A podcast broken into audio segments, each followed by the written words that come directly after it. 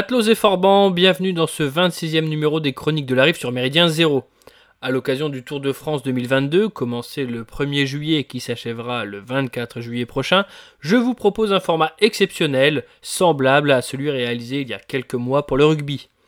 Ainsi, pour évoquer ce sport que je suis très peu, je dois l'avouer, même si j'ai quelques références basiques, je vais laisser longuement la parole à des passionnés, Yann Valery de Brésinfo, qui m'avait déjà fait le plaisir d'intervenir dans l'émission sur le rugby, Anthony Bonamy, directeur des éditions Culture et Racine, Virgile, un fidèle camarade flamand que vous avez forcément croisé si vous avez participé à des événements comme l'Iliade ou autres ces 25 dernières années, et Georges Feltin-Tracol, qu'on ne présente plus à nos auditeurs et qui, en plus de ses chroniques régulières, euh, me fait donc l'honneur de participer à ce 26e épisode. Sans plus attendre, voici l'intervention de Yann, à qui, en plus de quelques questions sur ce qui le passionne dans ce sport, je me suis senti obligé de l'interroger sur le cyclisme en Bretagne. Il nous présente également un point de vue non conforme sur le dopage dans ce sport.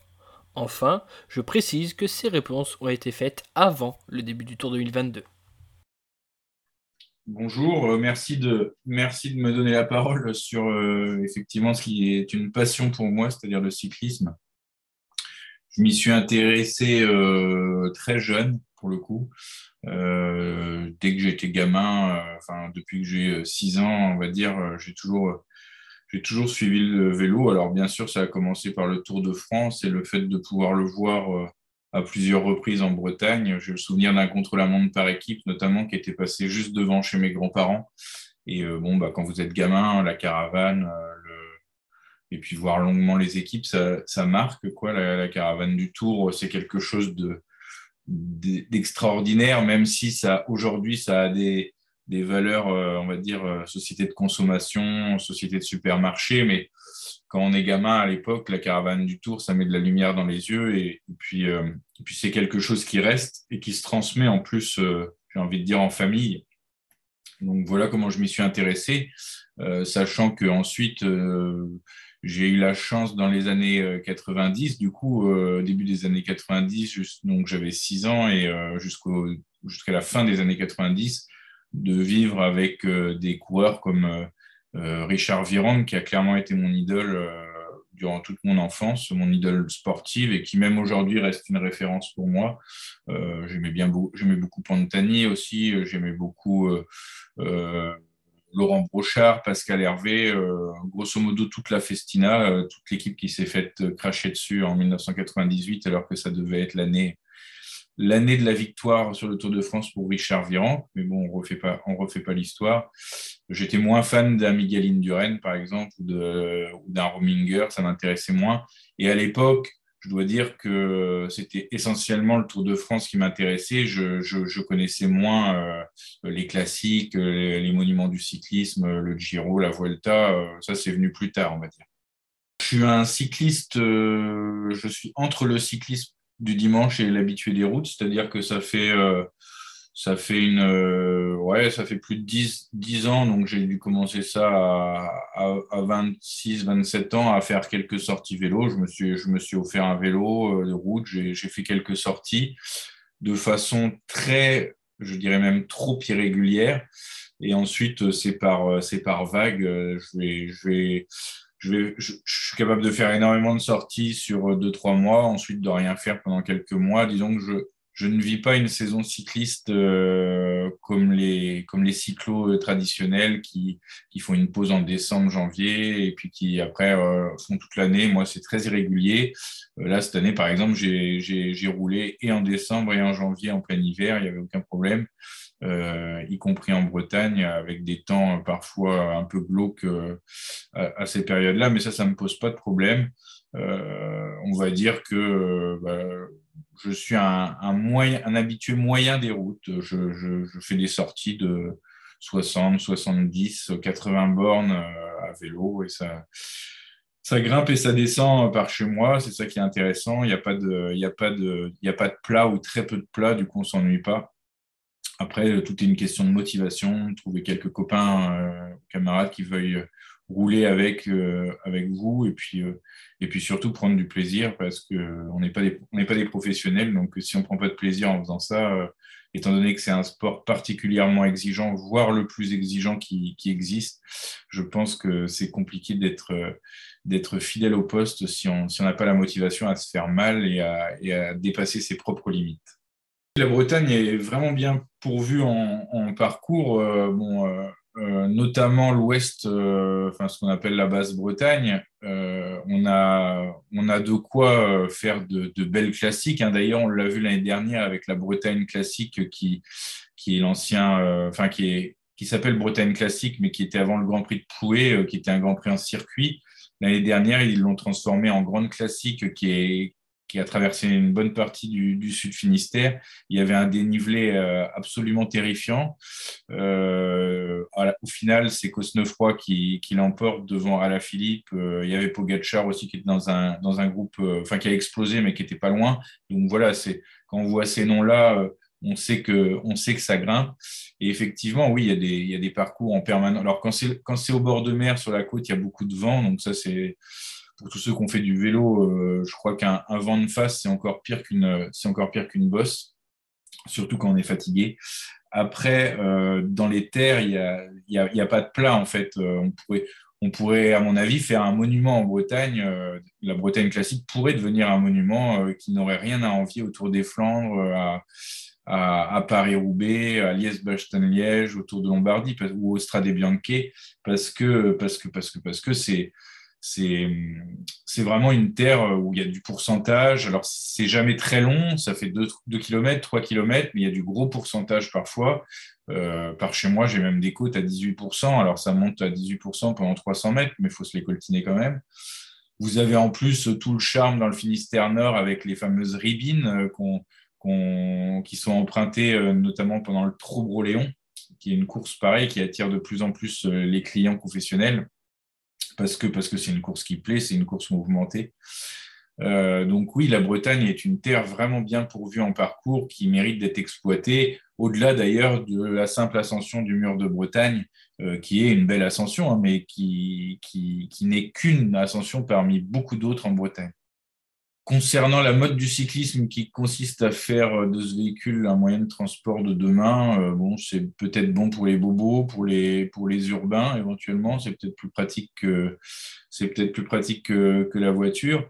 Ensuite, euh, pour, pour ce qui est de cette mode, je pense que là, pour le coup, on ne peut pas appeler ça du cyclisme, on devrait appeler ça un moyen de transport tout simplement mais euh, j'ai pas grand chose à dire. Euh, si, certains certains l'utilisent fréquemment, euh, une alternative à la voiture, euh, je dirais non. Le cyclisme est un sport qui est essentiellement pratiqué dans la ruralité.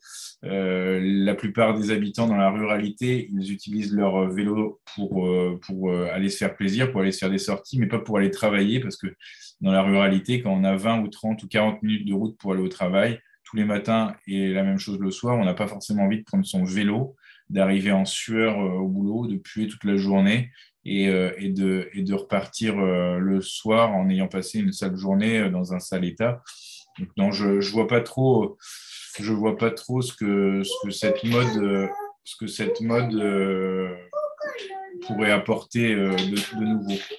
Parmi les cyclistes professionnels que j'apprécie euh, actuellement, bah, bien évidemment, il y a Julien Alaphilippe, euh, qui est pour moi un, des, personnages de ce qui se fait de mieux dans le cyclisme moderne. Euh, il, y a, il, y a, également aujourd'hui, allez, je dirais, moi j'aime beaucoup Van Aert, Van Der Poel, Cosnefroy. Euh, en fait, j'aime cette génération de cyclistes. Mohoric aussi, euh, j'ai beaucoup aimé sa victoire sur Milan-San Remo euh, et son coup exceptionnel dans la descente du Poggio. j'aime beaucoup la nouvelle génération parce que c'est une, en fait, pour le dire clairement, on s'est vraiment fait, fait suer entre les années 2000, les années Armstrong, j'ai envie de dire, et les années 2015. Pendant 15 ans, ça a été une plaie, le, le cyclisme, hormis quelques exceptions à la Sagan, à la Bounen, à la Cancellara, éventuellement dans les classiques, mais on s'est vraiment ennuyé, notamment sur les grands tours, sur les courses d'une semaine. Et, euh, et c'était un cyclisme totalement aseptisé. C'était un cyclisme qui était suspecté en permanence emmerdait les, les, équipes avec le dopage, le dopage, le dopage, alors que, alors que dans les autres sports, il euh, n'y a, pas toute cette, euh, propagande autour. hein. Si je fais une comparaison avec le football, euh, vous voyez des gamins en football à 16 ans, c'est des plumeaux, à deux ans après, c'est des monstres physiques, et on ne se pose aucune question, alors que les cyclistes, eux, on ne leur pardonne pas le, moindre écart. Et encore une fois, quand euh, je pense que seuls les gens qui ne sont jamais montés sur un vélo, ne serait-ce que pour faire 40-50 bornes, euh, se permettent des commentaires sur les, sur les cyclistes qui, eux, enchaînent euh, des étapes de, de, 180 bornes, 200 bornes, des fois pendant trois semaines. quand on sait ce que c'est de, de, rouler sur un vélo, on ne vient, on ne vient pas mettre son nez dans, dans, dans ce que je considère comme comme quelque chose fondamentalement pas grave que honnêtement que, certains utilisent des produits si tout le monde les utilise à armes égales ils font ce qu'ils veulent ce qu'ils veulent avec leur santé. Le problème c'est que parfois ce n'est pas forcément à armes égales. Mais je pense qu'ils peuvent faire ce qu'ils veulent avec leur santé. Euh, ça reste des héros et des guerriers de la route parce que encore une fois ça demande des efforts euh, absolument dingues et pour revenir à la génération d'aujourd'hui et aux cyclistes que j'apprécie, ce que j'apprécie aujourd'hui, c'est euh, bah, de la bagarre euh, dès, le début d'une course. C'est des, types qui n'hésitent pas, y compris des leaders, à attaquer à 50-60 bornes de l'arrivée. Euh, CF Van Der Poel, CF Evenepoel, Julien Alaphilippe, pareil, Van Aert. C'est des, gens, des coureurs qui ont du panache et qui ont complètement, là, depuis 3-4 ans, changé la façon de courir. Et du coup, bah, ça donne envie à plein de gamins de, faire pareil. Et euh, je pense que le cyclisme dans les années qui viennent a un grand avenir devant lui. Euh, je, l'espère en tout cas. En plus, les audiences à la télévision suivent. Après, il faudra bien évidemment éviter euh, cet écueil qui est la, la, mondialisation du cyclisme, même si on y commence, et surtout euh, le, cyclisme pognon. Alors là, là c'est pareil, on est un peu dedans, mais euh, l'avantage du, cyclisme, c'est que c'est encore un sport qui, euh, au moins pour aller le voir au bord des routes, c'est gratuit. Et ça, il faudra mettre un point d'honneur à ce que ça le reste ad vitam aeternam. Sur le dopage, comme je l'ai dit, euh, moi j'ai été un, adolescent très marqué par, euh, par l'exclusion de l'équipe Festina et, euh, de, notamment de Richard Virenque en 1998 du Tour de France. un c'était un moment où j'étais effondré, vraiment effondré, parce que, parce que je m'attendais, vu la saison 96 et 97 que Festina avait faite, Richard Virenque devait gagner ce Tour de France, c'était évident vu l'équipe euh, de fous qu'ils avaient, c'était évident. Ils ont pris pour tout le monde. Euh, ensuite, il y a eu les années Armstrong. Euh, bon, il, y a eu, des, il y a eu quelques balances dans le peloton cycliste aussi qui ont voulu se faire un peu d'argent en balançant les, petits copains. il y a eu toujours ces, ces équipes françaises avec, avec certains comportements insupportables parce parce qu'ils étaient moins forts ou parce qu'ils y arrivaient moins que les autres. Jeter la suspicion sur, sur des équipes entières.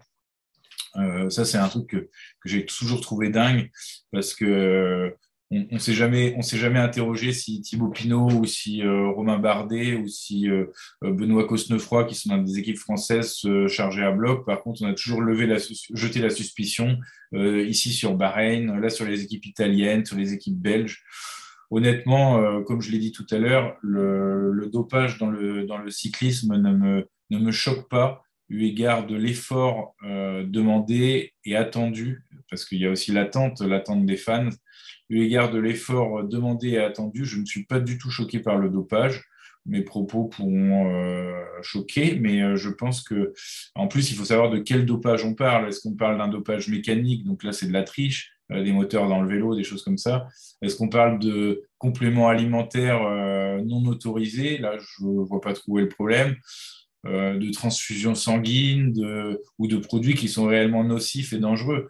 Je, penserais, je pense que le dopage aujourd'hui et même depuis, les années, euh, depuis la fin des années 90 est, presque moins dangereux que ce qui se faisait dans les années 70-80 et sur lequel personne ne disait rien. Les fameux pots belges, les mélanges de cocaïne, d'alcool, de, de produits dopants, là, ils en avaient plein les veines, là, ils prenaient des risques. On se rappelle de l'affaire Simpson. Aujourd'hui, tout est encadré, surveillé par des médecins. Après, les coureurs acceptent d'être des cobayes pour certains. J'ai envie de dire, ils ont aussi leur libre arbitre. Certes, il y a de l'argent en jeu, certes, il y a des résultats en jeu, mais ils ont aussi leur libre arbitre.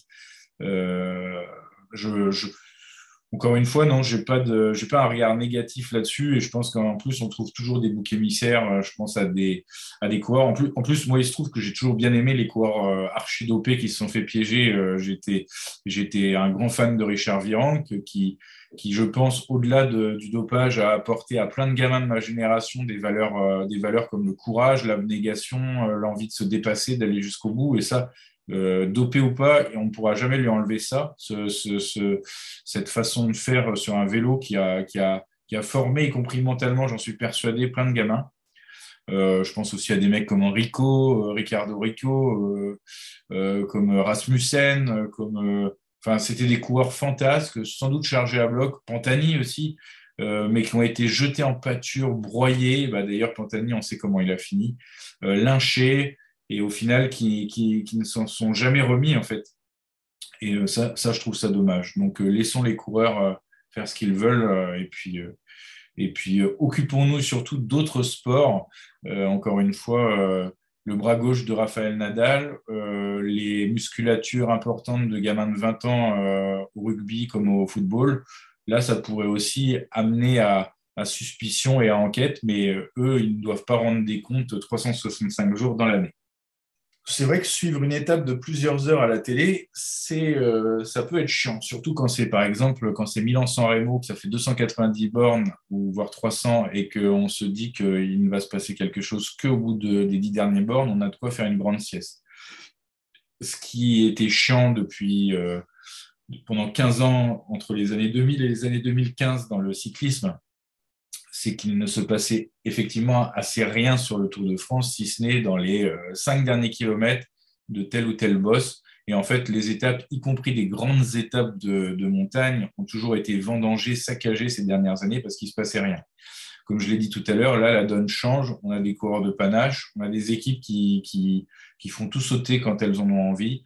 On a de la bagarre et je pense même que les classiques euh, je pense à Paris-Roubaix, Liège-Bastogne-Liège, euh, euh, ou même enfin, toutes les Flandriennes, toutes les, toutes les Ardennaises sont en train de devenir plus intéressantes parfois que les grands tours parce qu'en fait, sur des courses d'un jour, c'est beaucoup plus débridé, ça, ça attaque de partout. Et effectivement, sur les courses de trois semaines, on est plus dans le calcul, on est plus dans le dans le dans le dans l'économie aussi. Après, euh, je pense que pour les courses de trois semaines, il y aurait des solutions. Moi, je suis un fervent partisan du fait d'attribuer, par exemple, cinq minutes de bonus à chaque vainqueur d'étape, au même titre que je suis un partisan d'éliminer euh, les cinq derniers de l'étape à chaque étape, ce qui obligerait les équipes à se recomposer et à, adopter d'autres stratégies. Je suis bien évidemment pour l'abolition des oreillettes dans une course, euh, qui ont complètement truqué bah, le cyclisme moderne, en fait. Et, comme tout ce qui est indicateur de puissance, capteur, ordinateur dans les voitures, parce que avec, avec, euh, avec ces systèmes-là, euh, les échappés n'ont quasiment plus aucune chance sur des étapes de plat. Les, les, directeurs sportifs sont capables de calculer en fonction des watts et des puissances à quel, à quel kilomètre précis ils vont rattraper les, les échappés. Donc forcément, ça enlève un peu de l'intérêt. Donc oui, c'est chiant souvent de suivre une étape de plusieurs heures à la télé, mais j'ai envie de dire c'est une tradition, notamment quand arrive le mois de juillet, notamment quand arrive le, Tour de France. C'est aussi comme ça qu'on fait naître des passions euh, chez ces gamins. Euh, c'est en, en, se coltinant euh, plusieurs heures d'étape avec quand même des commentateurs qui ont du mérite.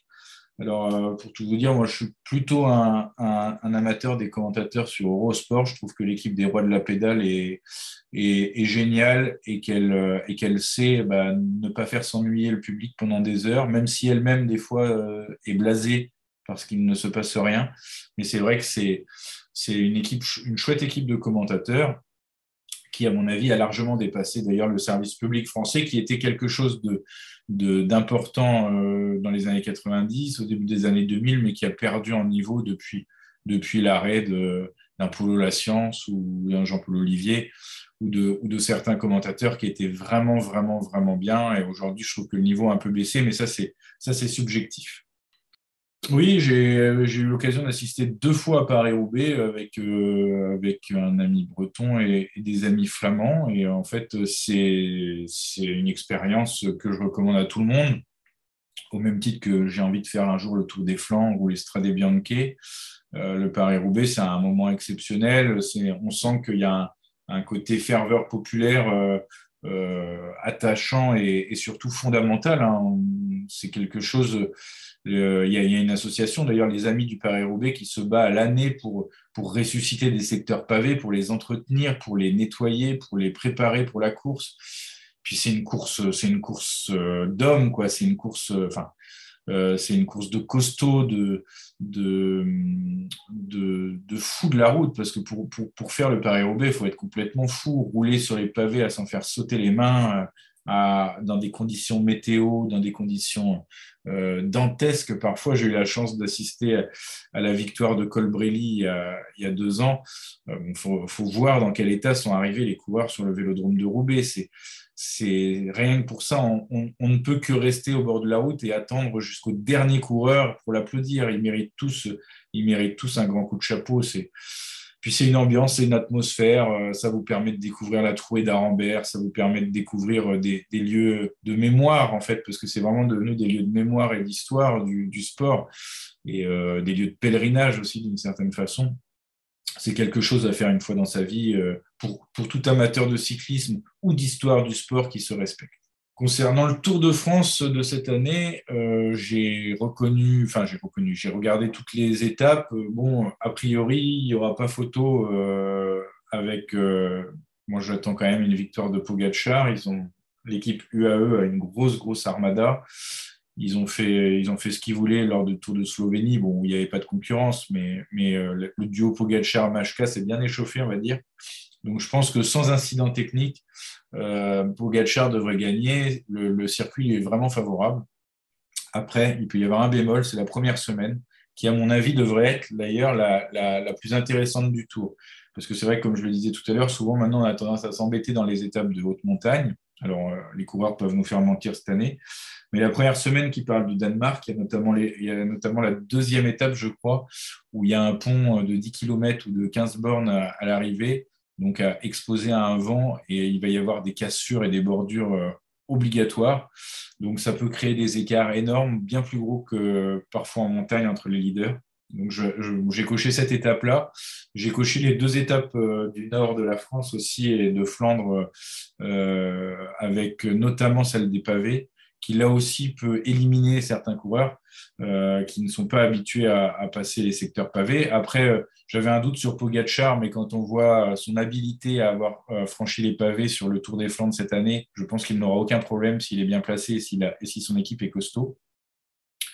Je suis un peu déçu pour, Florian Sénéchal qui, a gagné le championnat de France et qui, ne portera pas le, maillot de champion de France sur les routes du Tour parce qu'il n'a pas été sélectionné par la Quick Step qui n'a pas non plus sélectionné ni Cavagna ni Alaphilippe. Alors Alaphilippe, ça se comprend parce qu'il revient de blessure et c'est pas c'est pas le meilleur de son équipe actuellement.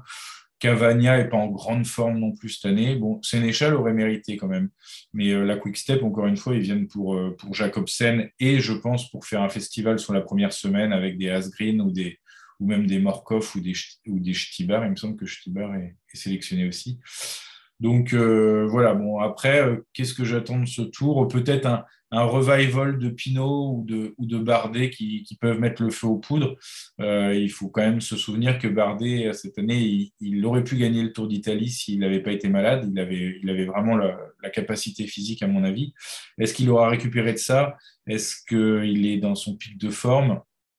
On n'a pas, pas forcément les réponses. On sait que Thibaut Pinot, lui, est en forme.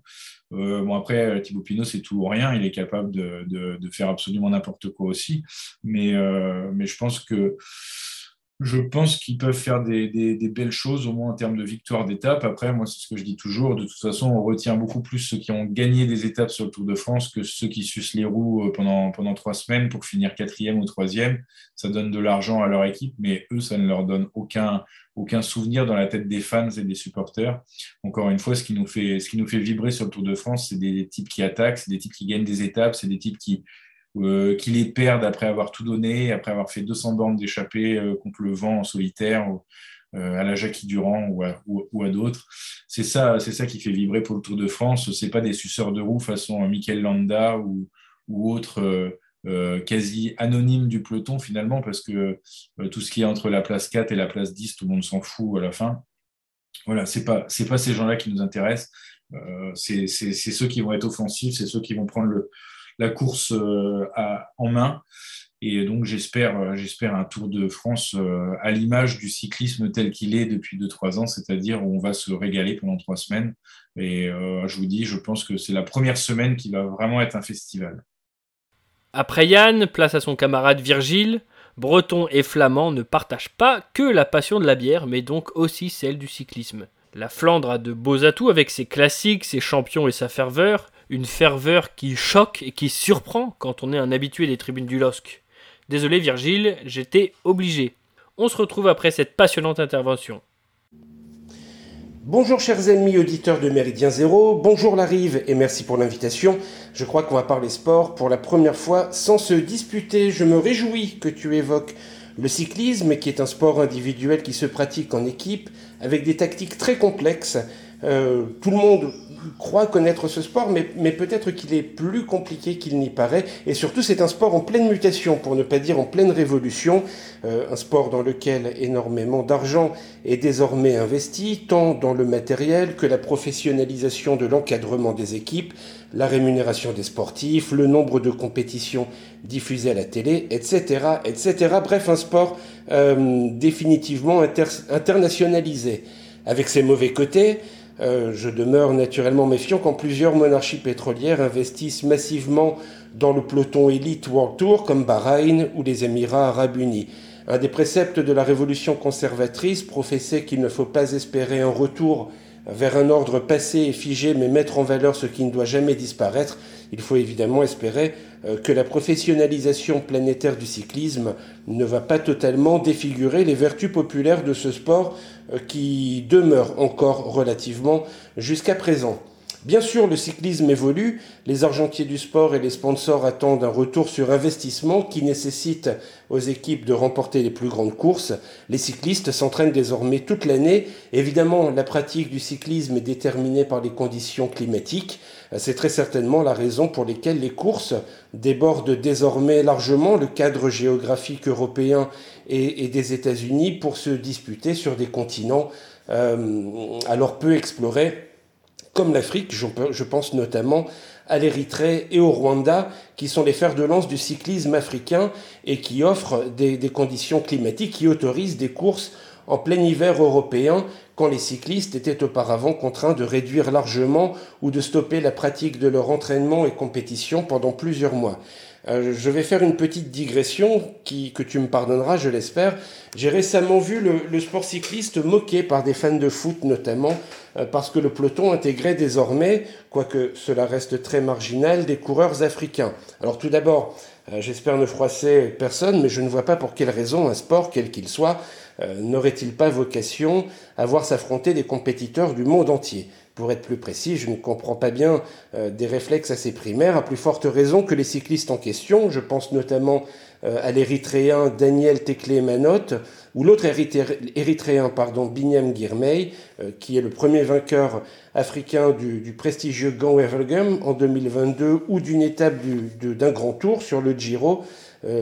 cette même année 2022. Bon, ces deux cyclistes, très clairement, ils, ne veulent pas leur place dans le, dans le peloton. Cette internationalisation du cyclisme répond très certainement à un besoin, en réalité, celui d'un sport possiblement jugé comme trop populaire, trop beauf, entendez trop blanc, et qu'il fallait dépoussiérer. Mais de là à imaginer que la Fédération française de cyclisme va appliquer à la discipline qu'elle administre les mêmes préférences ethniques que dans le football, et dont nous l'avons vu euh, dans la remarquable émission que tu as faite avec Lieutenant Sturm, Beluga et Yann Valery sur le rugby, et que, la fédération va favoriser les populations d'origine immigrée qui ne s'intéressent absolument pas au sport cycliste, je crois euh, qu'il y a encore un fossé qui n'est pas sur le point d'être franchi.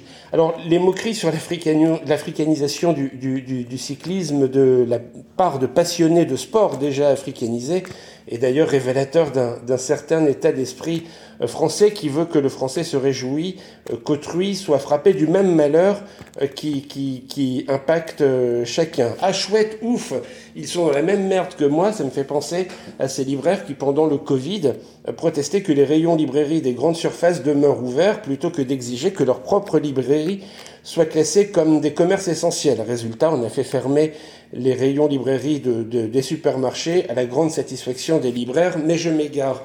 Euh, tu souhaitais donc que j'évoque le, cyclisme, qui est un sport qui, me passionne. Évidemment, une passion est toujours déterminée. Je grandis dans un environnement familial euh, qui pratique le sport en amateur. Je suis né en 77, le cyclisme est déjà médiatisé et diffusé sur des chaînes publiques, donc en accès gratuit. Euh, ma passion pour le sport naît en réalité tout d'abord euh, de, mon intérêt pour l'histoire et la géographie. Je, je, grandis dans un milieu très populaire, je pars rarement en vacances et on va dire que le Tour de France me permet de, voyager chaque année. En quelque sorte, le spectacle est évidemment gratuit, ce qui facilite bien évidemment les choses. Mais par-dessus tout, je, je grandis dans un petit village enfin à l'époque c'était un petit village en tout cas de la campagne sud de l'île proche du parcours de Paris-Roubaix et parfois d'ailleurs à très grande proximité d'un secteur pavé aujourd'hui disparu à cause de l'agrandissement de, l'aéroport. Je crois me souvenir, enfin non d'ailleurs je m'en souviens pas mais les photos sont là pour l'indiquer, euh, que j'ai assisté à mon premier Paris-Roubaix avant même que je sache marcher. Euh, si le Tour de France m'a évidemment fait aimer l'environnement, des courses cyclistes, je crois pouvoir dire que c'est Paris-Roubaix qui me fait aimer le, sport en tant que tel. Euh, je me considère comme un, comme un fanatique de cette course. Euh, est-ce que, est-ce parce que je suis flamand euh, que j'aime le cyclisme, comme tu le demandes, honnêtement Bon, je ne crois pas. Euh, si je grandis dans un environnement euh, conscient de son identité flamande, si je suis habitué à voir des drapeaux frappés du, du, du, du, lion de Flandre, notamment dans l'ancien stade du LOSC à Grémont-Préjoris, je prends en réalité véritablement conscience de mon identité flamande qu'à l'adolescence, soit bien après euh, que je découvre une passion pour le sport cycliste. Ceci étant dit, euh, Alain de Benoît exposait que l'identité est une addition de, de, composantes psychologiques d'innés et d'acquis. Alors, qui sait si finalement je n'étais pas prédestiné à aimer le, le, le, cyclisme Je connais quand même quelques flamands que ce sport laisse, laisse de marbre. Au-delà de, de, la seule Flandre, euh, le cyclisme est populaire en réalité dans tout le monde néerlandophone et en Wallonie également parce que euh, tout d'abord le vélo est un moyen de locomotion courant de l'autre côté de, de, la frontière. Les déplacements sont facilités par l'existence de, de nombreux parkings et ils sont également sécurisés par l'aménagement de nombreuses pistes cyclables, dont la densité est la plus forte en Europe, et des pistes cyclables aménagées et entretenues, ce qui change de la France. Je te mets au défi de, de, faire 10 bornes euh, en France avec un vélo de course sur une piste cyclable, entre les verres, les cailloux et les trous dans la chaussée. Je, je, je pense que tu seras arrêté pour crevaison très, très rapidement. Euh, la Flandre et la Wallonie comptent donc parmi les, les terres de prédilection du cyclisme. La classique Liège-Bastogne-Liège, euh, qui est appelée la doyenne, est disputée dès 1892 et le Tour de Flandre de est créé en 1913. Avant cela, le premier Paris-Roubaix qu'il nous faut, je crois, considérer comme une course flamande et non française, est instituée euh, au cours de l'année 1896. La Flandre compte des champions dès l'apparition des compétitions cyclistes. Je pense au Roubaisien Charles Krupelant qui euh, a deux vainqueurs, enfin deux, qui remporte deux fois la course Paris-Roubaix, ou Philippe Thaïs qui est le triple vainqueur du Tour de France en 1913 1914 et 1920, ou Firmin Lambeau qui remporte la même épreuve du Tour de France en 1919 et 1922. La Flandre et la Wallonie ont produit de très nombreux champions qui ont marqué l'histoire de ce sport. Eddie Merckx, évidemment, tout le monde le connaît, que l'on surnommait le cannibale ou l'ogre de Tervuren, et qui est peut-être le meilleur cycliste de tous les temps. Je pense également à Roger de Vlaminck, Rick Van Looy, Rick van Steenbergen, Herman van Springel, Freddy Martens, Lucien Van Imp, et plus récemment Tom Bonnen ou Johan Museeuw. les, Flamands et Wallons continuent de, compter de nos jours encore en activité des, coureurs parmi les meilleurs au monde. Le sympathique Philippe Gilbert, qui, a été, qui a remporté les, les 4 jours de Dunkerque à 40 ans il y a encore quelques semaines. Wood van Aert, le prometteur Remco Evenepoel, Tim Merlier, Jasper Stuyven, Dylan Tuns, etc. etc. la vraie question, je crois, est comment un si petit pays de 11 millions d'habitants peut-il tant marquer euh, de son empreinte un sport répandu désormais sur l'ensemble des, des, continents? Je crois que cela tient à la volonté des, fédérations flamandes et wallonnes, mais également des pouvoirs publics. Six équipes belges euh, sont classées parmi les 40 meilleures équipes mondiales au classement UCI. Le cyclisme est un sport euh, extrêmement privilégié de l'autre côté de, la frontière, et surtout le cyclisme amateur. Il n'y a pas un week-end sans qu'il y ait une kermesse euh, une kermesse, une, fête de village, euh, comme on dit, une ducasse, comme on dit, en France déjà, une fête foraine qui inclut une, course cycliste à faible distance autour de chez vous, quand les courses amateurs en dessous du niveau régional ont quasiment disparu en France pour les catégories régionales première et, deuxième catégorie. Je me souviens quand j'étais enfant, je voyais à minima euh, deux courses amateurs traversaient mon, mon, village.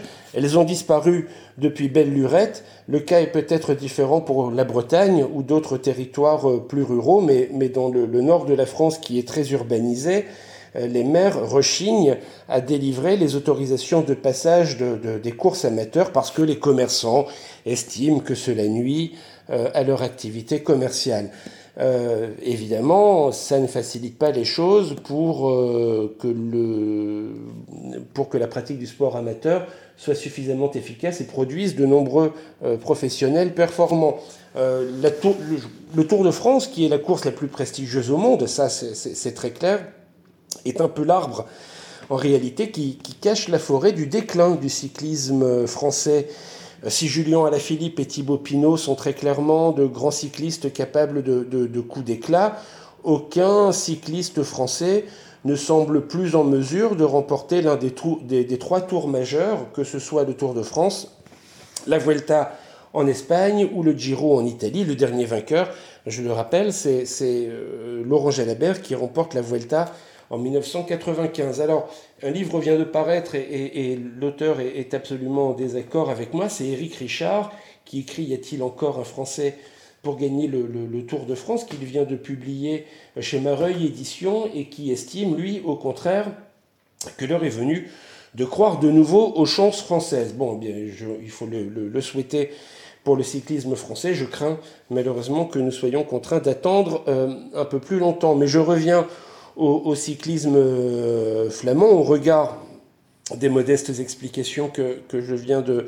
donner. Je crois qu'il n'est pas étonnant que le peloton compte de nombreux cyclistes professionnels euh, flamands ou wallons et que ceux-ci remportent un nombre euh, proportionnellement très élevé de, courses. Je, je l'indiquais, le, le, Tour de France est la course euh, la plus prestigieuse au monde et la plus belle. C'est également le plus grand spectacle gratuit.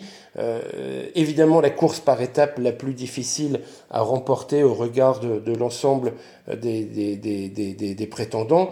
Euh, mais c'est pas vraiment mon cyclisme de, de, de prédilection. Je suis davantage passionné par les classiques surtout celles qui sont réservées aux, aux casse-cou, comme les courses qui, qui alternent euh, bitume et secteur pavé ou, d'autres types de, de revêtements. Paris-Roubaix, je crois en avoir déjà suffisamment parlé. Le Tour des Flandres, ou également qui alterne bitume et chemin de terre. Je pense au Strade Bianche en Toscane, ou une très belle course en Bretagne qu'il me tarde de découvrir et qui est le, le, le Trobro-Léon. Il y a enfin des courses plus mineures comme le Grand Prix du Port d'Anvers ou la Classica Jeanne en Espagne qui, euh, qui sont assez spectaculaires. Euh, je regrette un peu que, que les grands champions d'aujourd'hui n'osent plus, enfin les grands champions des courses par étapes plutôt n'osent plus se risquer sur les courses pavées. Il est loin le temps où Bernard Hinault disait de Paris-Roubaix, il détestait cette course, et il disait que c'était une connerie, mais il s'est fait un, point d'honneur de, la remporter. Aujourd'hui, évidemment, on ne verra jamais de Tadej Pogacar, comme on n'a jamais vu Christopher Froome ou Miguel Indurain sur les pavés de, Paris-Roubaix. Bien sûr, on, m'objectera euh, que ce n'est pas que ce n'est plus le même cyclisme et qu'ils ne peuvent pas prendre le risque qu'une classique, même la plus prestigieuse au monde, vienne annihiler une, année d'efforts euh, au service de, la grande boucle. Bon, néanmoins, je me réjouis que euh, la direction de, course du Tour de France ait décidé de durcir un peu la course et de diversifier les, surfaces de roulement. les pavés, comme il y a quelques jours encore, avec une arrivée à Waller-Sarambert, je me souviens également, c'était encore il y a quelques jours également, des chemins de gravier euh, ou de cailloux comme la, planche des belles filles euh, ou il y a quelques années au plateau des, des Glières. Bon, la direction du Tour n'a pas encore la, même audace que le Giro, mais c'est un bon début. En tout cas, on s'est quand même franchement ennuyé fermement sur le Tour de France pendant de très nombreuses années. Le Tour demeure néanmoins un très grand spectacle, je l'ai dit. J'ai participé, enfin, je n'ai loupé plutôt que peu d'étapes euh, qui ont traversé le Nord.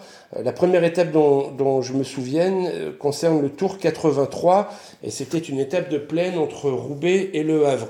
Le peloton était passé tellement vite que j'avais surtout été impressionné par la caravane publicitaire et je conserve encore le, le souvenir de certains véhicules, notamment celui aux couleurs d'une célèbre marque euh, insecticide avec des insectes géants sur le toit de, la Renault 18. Ça doit être ça que, que Michel Clouscar appelle le, capitalisme de, de, la séduction.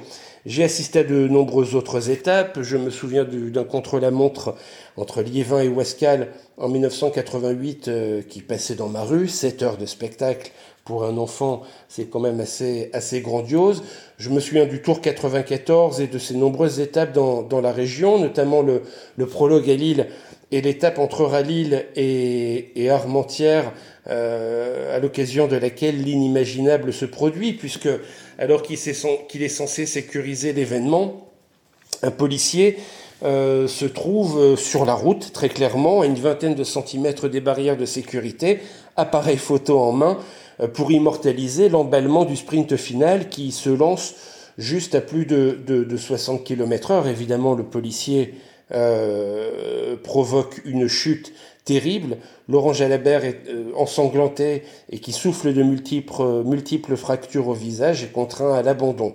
Un dernier souvenir, le Tour 2004 peut-être avec une étape entre Waterloo et, et Wascal euh, qui intègre pour la première fois des secteurs pavés sur le, Tour de France. Euh, euh, l'étape avait été assez spectaculaire, c'est devenu une tradition depuis. Allez, quand même un dernier souvenir pour la route, je vais être un peu chauvin, le, Tour 2014 qui arrive devant le, nouveau stade du LOSC.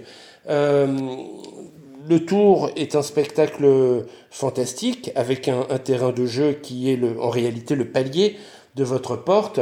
Euh, la compétition draine évidemment un public très nombreux, en réalité davantage, certainement davantage intéressé par le, spectacle, par l'environnement que par la compétition en elle-même, et je ne le blâme pas, euh, la caravane publicitaire et, tout l'environnement de la course a participé au succès de, de l'épreuve qui a été magnifiée par les écrits d'Antoine Blondin. Si cela intéresse euh, certains auditeurs, je vous conseille absolument de lire euh, les remarquables chroniques qu'il a écrites à ce sujet.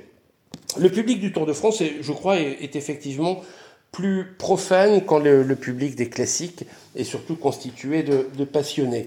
Cet engouement a évidemment des, des, effets pervers avec des simples badauds ou des curieux qui viennent davantage pour passer à la télé qu'assister aux courses.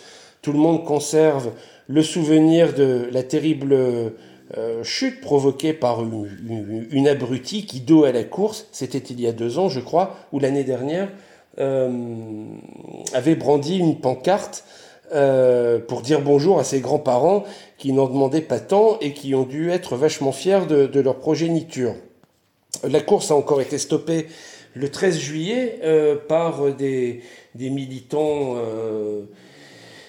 écologiques ou qui ont trouvé que c'était une bonne idée de stopper la course pour se faire un peu de, publicité. Je doute fort que ce type de, manifestation reçoive un, fort aval du, du, public et que cela aide à le sensibiliser.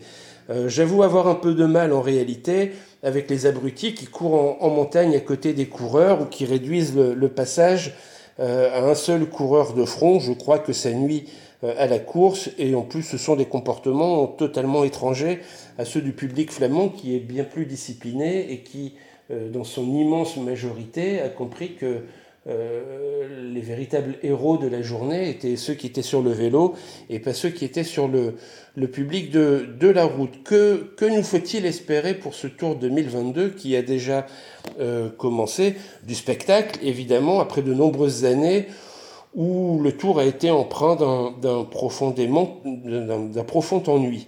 Euh, il faut saluer parfois le, mérite des commentateurs qui, pendant trois semaines, s'est gosillé à nous faire croire qu'il se passait euh, quelque chose pendant les 190 premiers kilomètres. Euh, il faut espérer un tour ouvert, je crois, avec des prétendants au podium qui osent attaquer le, maillot jaune. le favori Tadej Pogacar est, est, dans une forme remarquable. Bon, je vois pas très bien ce qui peut le faire perdre, sauf chute ou incident, mais il nous faut espérer que ses plus proches concurrents démontreront euh, le contraire. J'espère que le tour est définitivement également euh, débarrassé des, tricheries. J'avoue être euh, très préoccupé des suspicions de dopage mécanique qui ont pu polluer d'autres courses. En tout cas, les, rumeurs se faisaient insistantes et je parle évidemment des vélos à assistance électrique. J'avoue avoir un avis plus nuancé ou, sportivement incorrect sur le dopage médical. Euh, encore qu'on parle davantage de, en ce moment de, contrôle Covid que de contrôle antidopage. Bien évidemment, je condamne l'utilisation de, produits dopants, mais pour avoir un peu, mais vraiment un tout petit peu pratiqué le cyclisme, en réalité, je me demande comment peut-il en être autrement.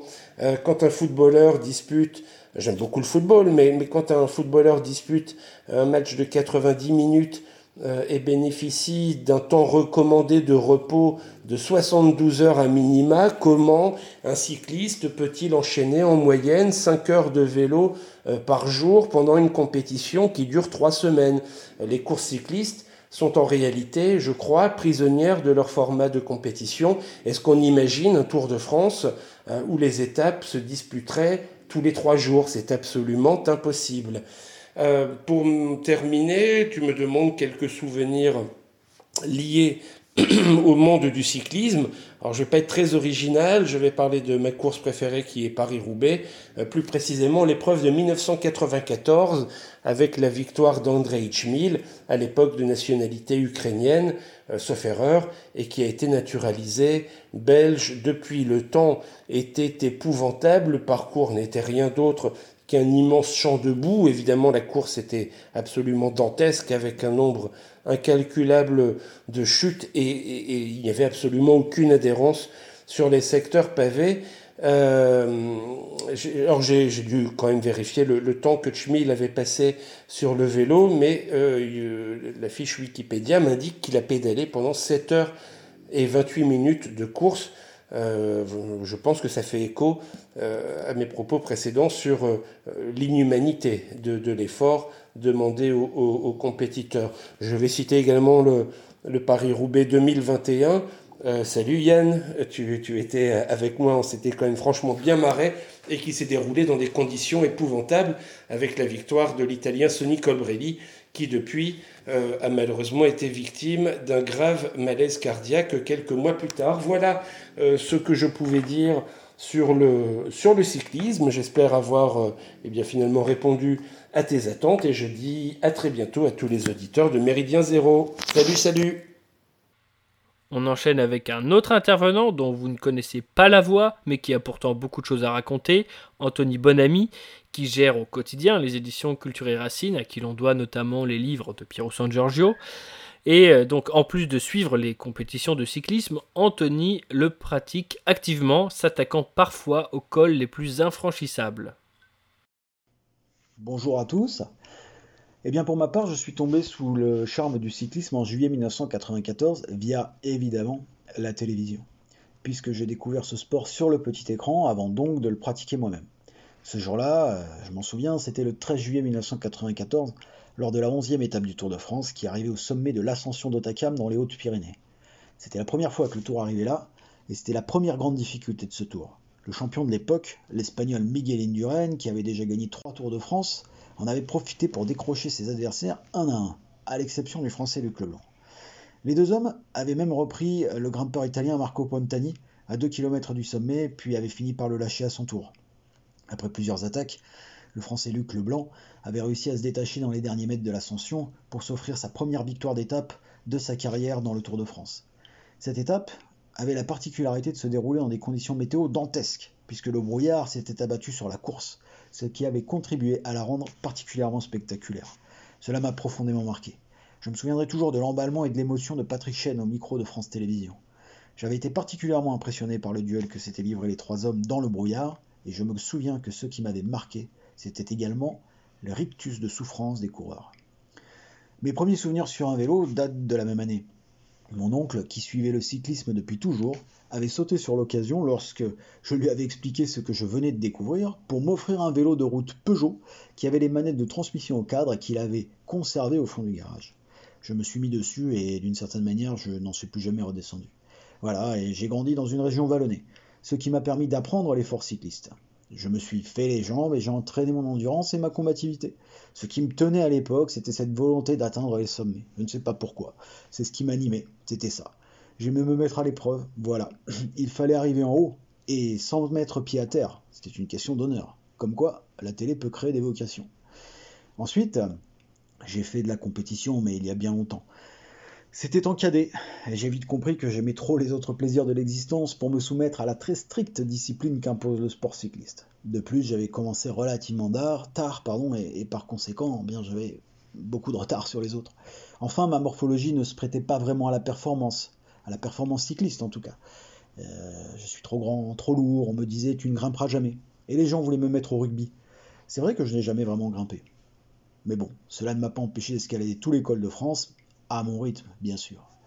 Mais au cours des années, mon niveau a fluctué. Étrangement, je dirais que je suis meilleur aujourd'hui à 40 ans que je ne l'étais à 20. Tout simplement parce que je, pratique avec beaucoup plus d'intensité. Euh, je me suis longtemps cantonné à ma région, qui grimpait pas mal, euh, c'était en Lozère et en Cévennes, dans les Cévennes, ensuite, j'ai eu une période d'arrêt puisque j'ai vécu euh, à l'étranger pendant de nombreuses années, ce qui ne me permettait pas de pratiquer le cyclisme euh, tel que je l'entendais en tout cas. Et étonnamment, il aura fallu attendre mes 30 ans pour que je commence à m'attaquer aux grands massifs que sont les Alpes et les Pyrénées. Je ne les lâche plus depuis. Le massif montagneux que je préfère, c'est les Alpes. C'est moins encaissé que les Pyrénées, les cols ils sont plus longs, le paysage est majestueux, et si je devais sélectionner un col préféré, ce serait celui, ou plutôt euh, euh, celui de l'enchaînement de deux cols, le col du Télégraphe et le col du Galibier. Par Valoir et au départ de Saint-Michel de Maurienne. C'est long, c'est dur et c'est très beau. Je rêve toujours de rouler dans les difficiles dolomites italiennes, avec des cols comme le Stelvio ou le Passo Gavia par exemple, sans parler là aussi des paysages. C'est un élément extrêmement important de la pratique cycliste, les paysages. Je suis l'actualité cycliste, euh, du, cyclisme professionnel, pardon, depuis près de 30 ans donc. Et si je devais sélectionner trois coureurs, je dirais d'abord euh, l'espagnol Miguel Indurain, qui a gagné 5 tours consécutivement au début des années 90, euh, bah, parce que c'est avec lui que j'ai découvert le vélo enfant et que c'était un coureur que je trouvais très élégant. Je me souviens même avoir pleuré lors de son déclin ce jour de juillet 96 où il fut défait sur le Tour de France. Ensuite, et quoi qu'on en dise, et il y aurait beaucoup à dire, je, le conçois, mais j'ai tout de même envie de parler du, cycliste américain Lance Armstrong. C'est le coureur le plus charismatique que j'ai connu. Sa façon de courir, entre rage et volonté, me fascinait. Sa maîtrise de l'événement, son perfectionnisme et sa façon de se préparer aussi. Je fais partie de ceux qui pensent que le dopage ne retire pas toutes les qualités aux champion. C'est un long débat. Euh, c'est donc un coureur qui m'a accompagné durant euh, ma vie d'adolescent et de jeune adulte. Enfin, je, vais citer celui qui possède, à mon avis, le plus grand talent que je n'ai jamais vu. C'est le Slovène Tadej Pogacar, qui a déjà deux Tours de France à son actif alors qu'il n'a que 23 ans. Il sait tout faire, il roule, il sprint, il grimpe, il attaque de loin, et il gagne sur tous les terrains, des classiques, des courses par étapes, des courses en circuit, et il fait très peu d'erreurs. Pour moi, nous n'avions pas vu un coureur aussi complet depuis Bernard Hinault et les années 80. Ainsi, il dynamite le plateau du cyclisme mondial depuis trois ans c'est rafraîchissant. En tant que suiveur, et avec ce coureur, je vis ma meilleure vie. le Tour de France, le Tour de France, pour moi, c'est une sorte de, série télé, puisque les gens adorent les séries télé maintenant, mais, qui recèle de mille détails. Vous avez le parcours qui évolue chaque année, vous avez les différents cols, vous avez les, champions et leurs histoires. D'ailleurs, le, cyclisme est un sport qui a un contenu romantique très très fort. Le Tour de France, plus particulièrement de par son aura. Euh, il vous suffit de consulter son histoire et vous verrez les drames, les chutes, les joies. C'est également euh, une tradition française, une tradition de fête, euh, de fête gratuite, une fête bon enfant, familiale, loin des stades et des hooligans que moi je n'aime pas trop, chacun son truc. Le Tour de France, c'est l'épreuve aussi, euh, l'épreuve la plus dure au monde. Vous devez tout affronter. Rendez-vous compte. Vous devez affronter les autres coureurs, bien sûr, les concurrents, mais également la géographie, les conditions météo, il faut éviter d'être malade, il faut éviter de chuter, il faut avoir le meilleur matériel possible, il faut avoir une bonne équipe, il faut savoir se placer, il faut savoir rouler en peloton. Bref, il faut se rendre compte de ce que c'est, quoi. Enfin, pour conclure cette euh, courte intervention, Permettez-moi quelques considérations personnelles. J'encourage tous les camarades à découvrir les forces cyclistes. Le vélo, pour moi, a été mon seul et unique médicament. Dès que les difficultés apparaissent, je vais faire du vélo. Cela entraîne votre combativité, stimule une bonne production hormonale. C'est un sport qui m'a aidé à tenir debout, à rester droit. Le vélo, comme la rando, dans un autre type d'effort, c'est le corps et la tête. Si vous êtes au contact de la montagne, ça vous soigne tout. C'est un sport que vous pouvez en plus pratiquer jusqu'à un âge avancé. Et oui, il m'arrive régulièrement de me faire doubler par des boomers, il faut le savoir. Mais voilà, cela vous entraîne à aller au bout de vous-même, et puis entre nous, c'est un sport typiquement européen qui nous va bien. C'est l'antithèse des sports bling-bling, c'est un sport de besogneux, peut-être un sport de paysan. Donc voilà, faites du vélo les gars. Et puis le cyclisme, c'est l'école de l'humilité. Les montagnes savent vous remettre à votre place, ça permet de relativiser et vous pouvez en profiter. Je vous remercie de m'avoir écouté, à présent je vous laisse et je m'en vais grimper le col de la Croix de Fer dans les Alpes. À bientôt lui aussi a beaucoup pédalé lors de sa jeunesse, ce qui ne remonte pas à si longtemps, euh, n'exagère pas, Beluga, s'il te plaît. Euh, Georges Feltin-Tracol est un féru de vélo et c'est même suite à une suggestion de sa part que j'ai décidé de faire ce numéro spécial. À vrai dire, son intervention a des allures de mini-conférence qui devrait ravir les passionnés, mais aussi les curieux. Bonne écoute Bonjour aux auditeurs de Radio Méridien Zéro et merci à la Rive de m'inviter pour cette chronique consacrée au cyclisme en cette période de Tour de France. Avant de commencer à répondre aux questions qu'il m'a envoyées, je tiens à commencer par un propos liminaire. En effet, le cyclisme, ou pour parler Ancien Régime, le vélocipède, a une très forte implication à la fois historique, politique, sociologique et même économique. Nous y reviendrons concernant l'économie.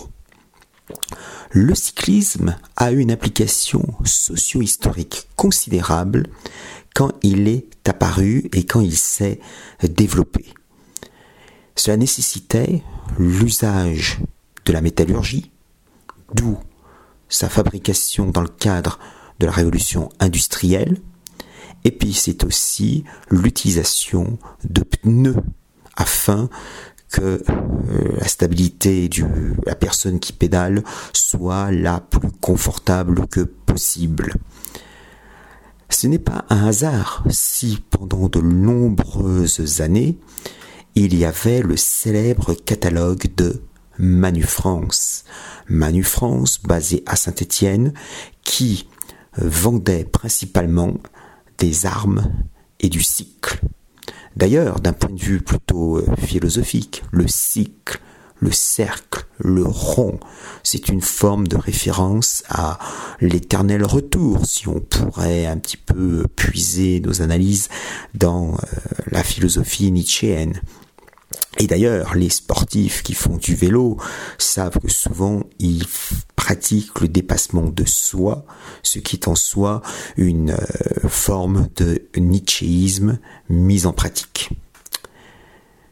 Mais aussi le pneu, il faut s'adresser vers Michelin, c'est-à-dire la ville de Clermont-Ferrand. Tout le monde euh, sait que la famille Michelin pratiquait le paternalisme, si bien qu'à Clermont-Ferrand on disait qu'on est Michelin, qu'on travaille à Michelin, qu'on grandit à Michelin et on meurt à Michelin. puisque la famille Michelin, étant des catholiques sociaux, appliquait les théories paternalistes, mais aussi les théories du catholicisme social à la fin du XIXe siècle, au début du XXe siècle.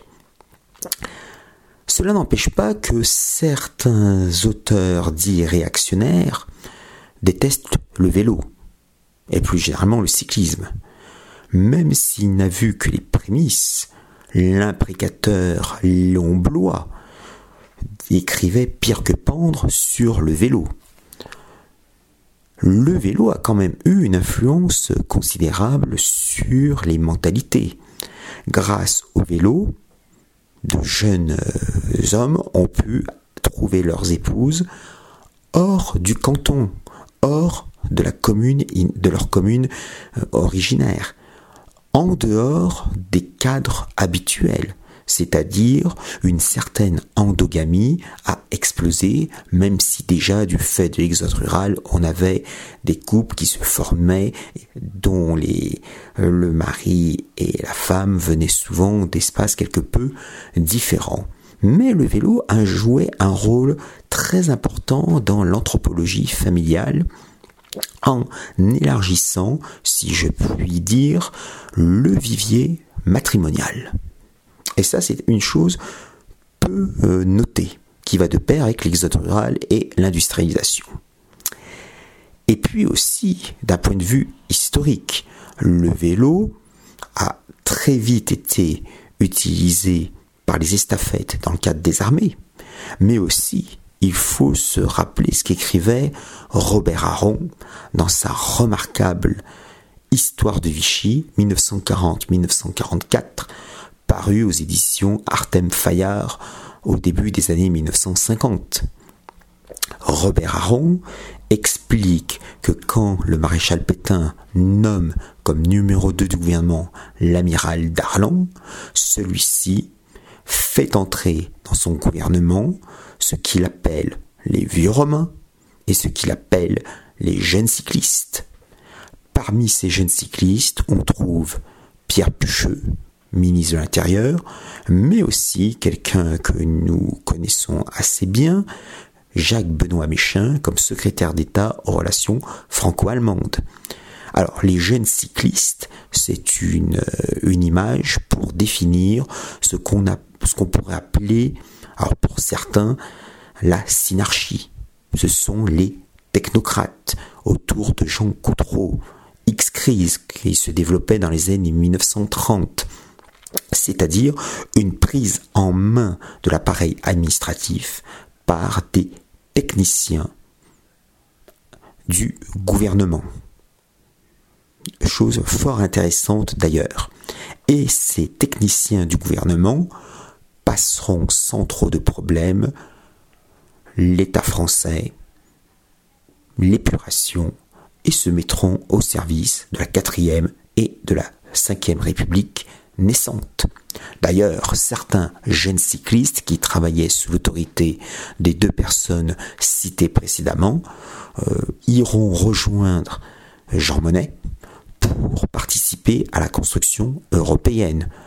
Maintenant, on sait très bien que de nombreuses euh, personnes formées à l'école des cadres d'Uriage entre 1940 et 1942 se sont retrouvées ensuite dans les premières structures de ce qui sera un jour la communauté européenne du charbon et de l'acier, puis ensuite la communauté européenne de l'énergie atomique, et enfin, euh, concomitamment, la communauté économique européenne, c'est-à-dire la future Union européenne le terme communauté étant une référence implicite à l'esprit communautaire développé par le vieux chef, patron de l'école des cadres d'Uriage. Ça, c'était les considérations très rapidement philosophiques, mais aussi euh, politiques et historiques. Et puis, il ne faut pas oublier que le vélo, le cyclisme a favorisé toute une littérature française. En dehors de Léon Blois, qui, je rappelle, protestait euh, contre le vélo, il y a deux noms, deux, trois noms. D'abord, bien entendu, Antoine Blondin. Blondin qui euh, suivait pour l'équipe les étapes du Tour de France et qui rédigeait ensuite des articles où il mêlait sa culture littéraire et euh, les, le récit de l'épreuve vue. D'ailleurs, je crois que ces textes, vient juste de d'être réédités à voir sur Internet, bien entendu, pour plus de recherches. Et puis aussi, il y a par exemple Louis Nucera, 1928-2000, qui est un grand écrivain cycliste. D'ailleurs, il est mort en l'an 2000, en août 2000, renversé par une voiture dans les Alpes-Maritimes alors qu'il faisait du vélo. Donc il est mort sur son vélo. Et puis aussi Christian Laborde, qui raconte avec enthousiasme les courses cyclistes qui se déroulent dans sa terre natale des Pyrénées. On pourrait un jour faire une analyse, une recherche de ce qu'on peut appeler l'école cycliste littéraire française. Le vélo a marqué la littérature de la fin du 19e et surtout du 20e siècle et de ce début de 21e siècle. Tout ceci est en introduction avant de répondre vraiment aux questions de l'ami Larive. Je m'intéresse au cyclisme depuis très jeune. En effet, dans ma famille, le vélo est le sport préféré. Ce n'est pas le football, ce n'est pas le rugby, ce n'est pas la pétanque, c'est le cyclisme. Mon père, dans sa jeunesse, faisait beaucoup de vélo. Il faisait des compétitions d'ordre départemental ou euh, régional, même si à l'époque la région n'existait pas.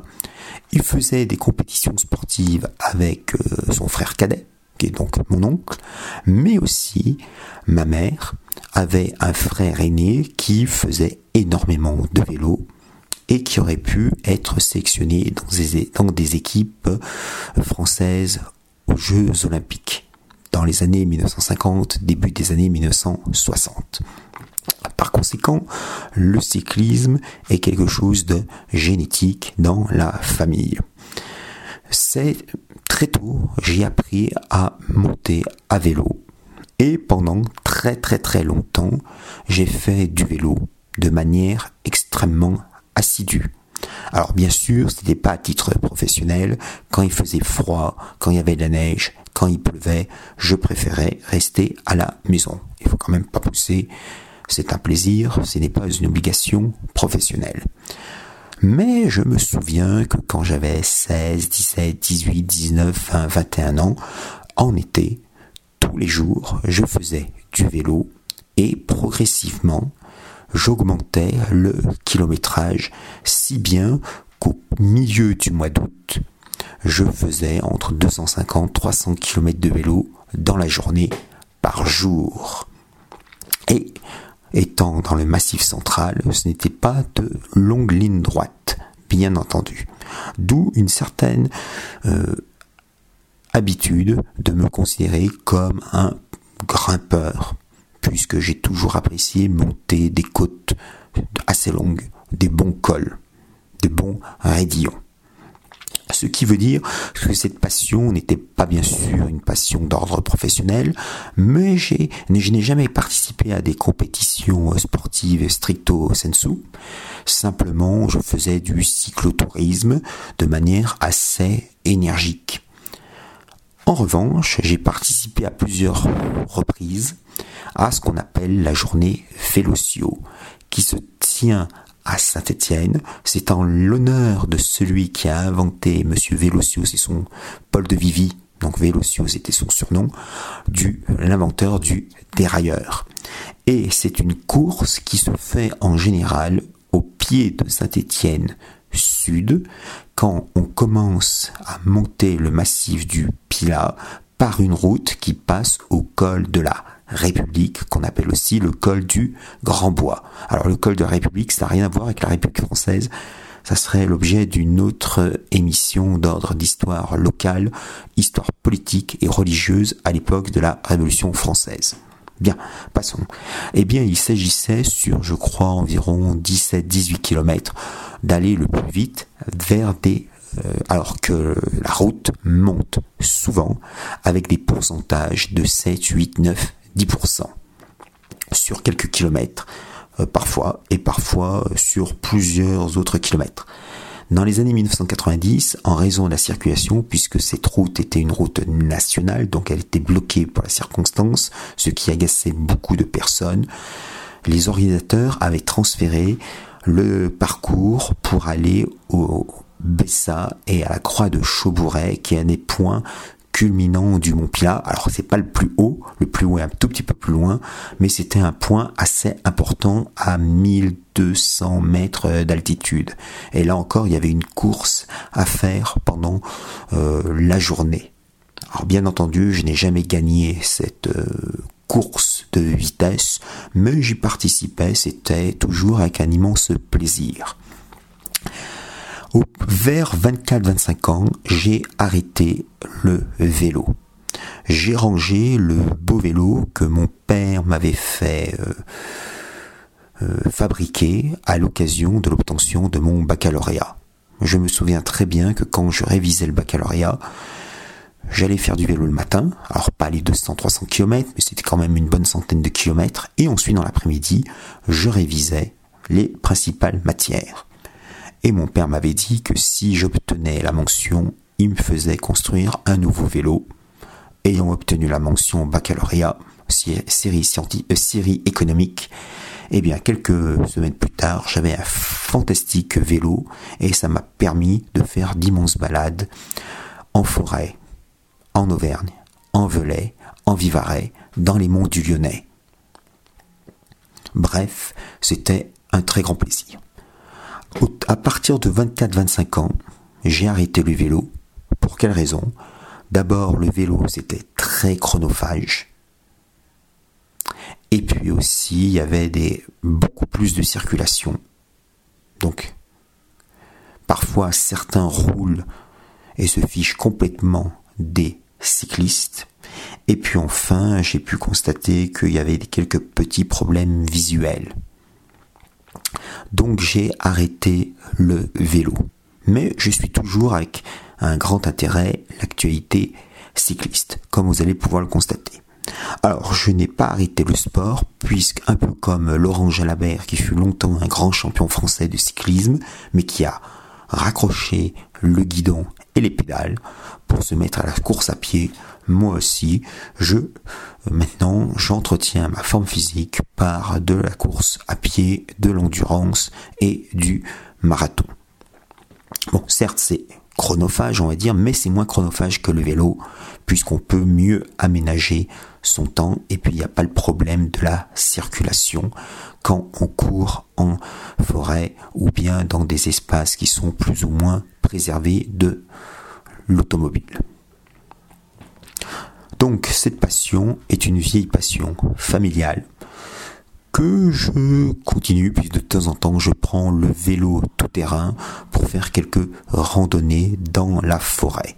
Mais bon, je préfère maintenant plutôt marcher à la place de pédaler.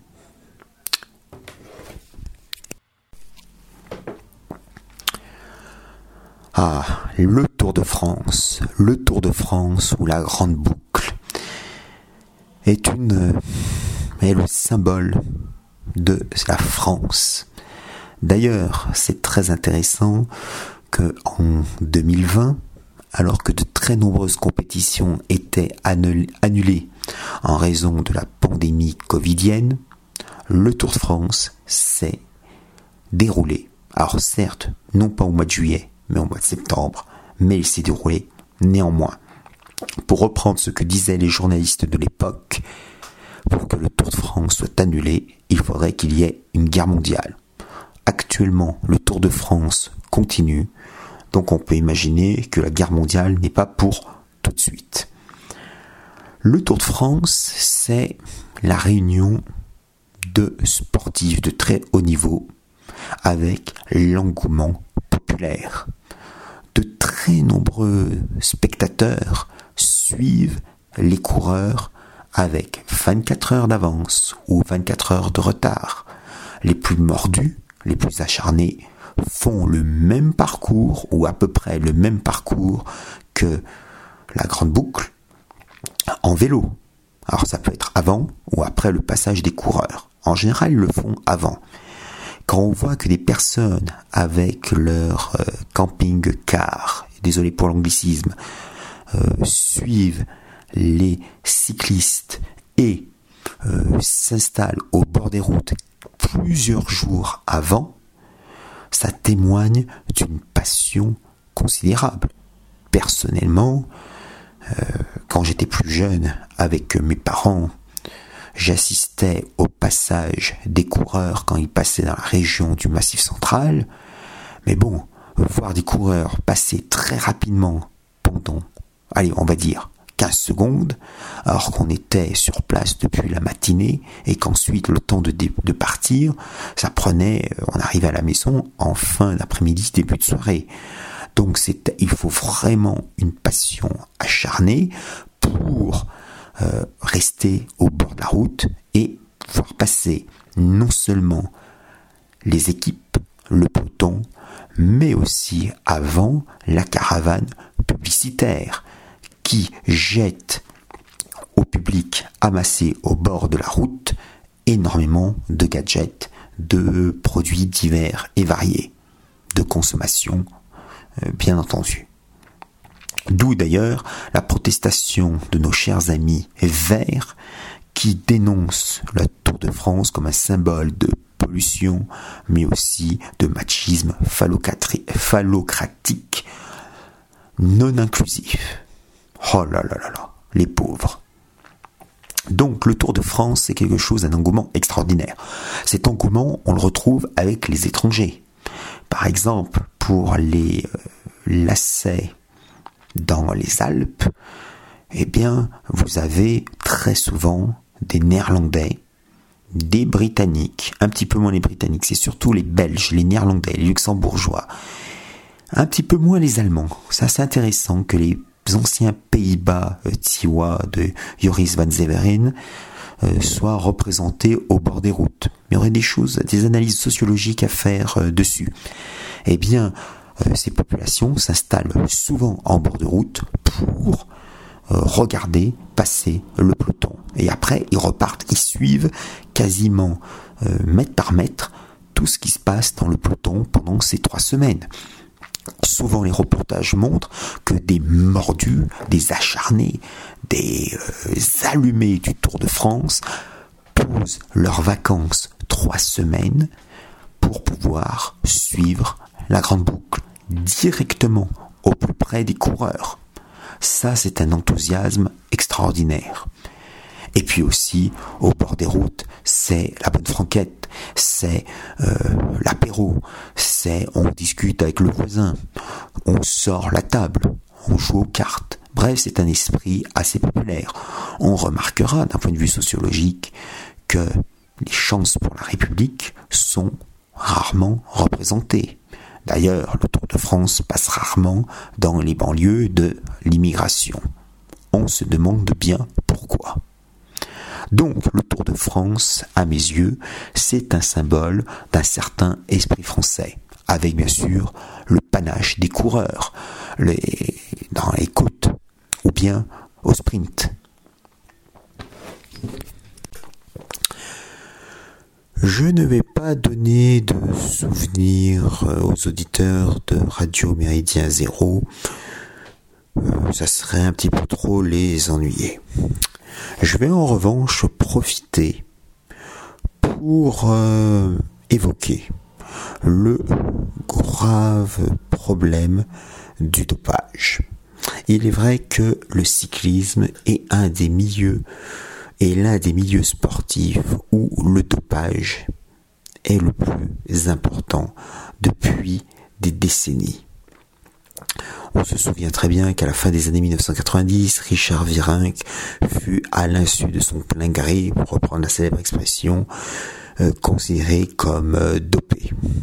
Alors aujourd'hui, les contrôles sont extrêmement stricts à la limite euh, liberticide, puisque les coureurs doivent euh, indiquer à l'UCI qu'est-ce qu'ils font quasiment, à quelle heure ils passent aux toilettes, et à quelle heure ils se lèvent, et à quelle heure ils mangent, pour, pour balayer toute suspicion plus ou moins légitime.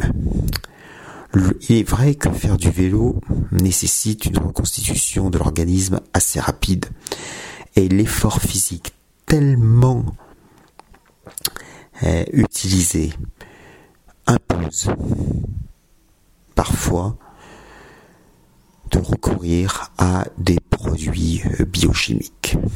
Alors aujourd'hui, en dépit des contrôles, puisque je rappelle que dans le cadre du Tour de France, à chaque fin d'étape, le vainqueur de l'étape, le deuxième, le troisième, plus le maillot jaune, plus les autres maillots à poids du meilleur grimpeur, meilleur euh, jeune ou maillot vert à point, doivent se soumettre au contrôle antidopage. Bien. Ça, c'est une bonne chose et une, une impunité zéro s'applique. Mais il faut savoir que de nos jours, avec la biomécanique euh, améliorée, euh, les efforts ne sont plus d'ordre biochimique.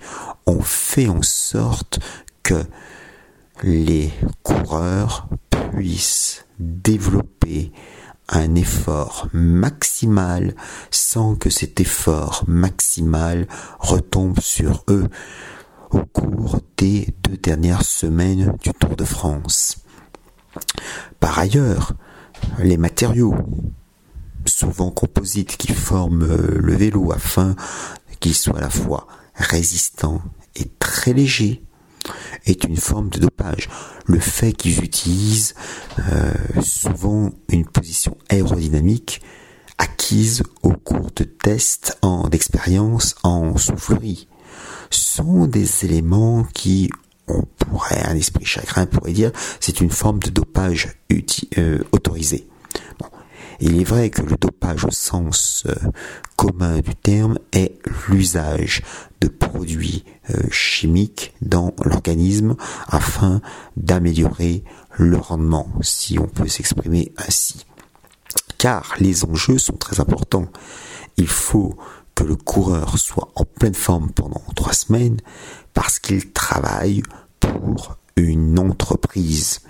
Et cette entreprise est de plus en plus euh, développée sur le Tour de France. Cela fait de très nombreuses décennies que les groupes économiques, commerciaux ont remplacé les sélections nationales.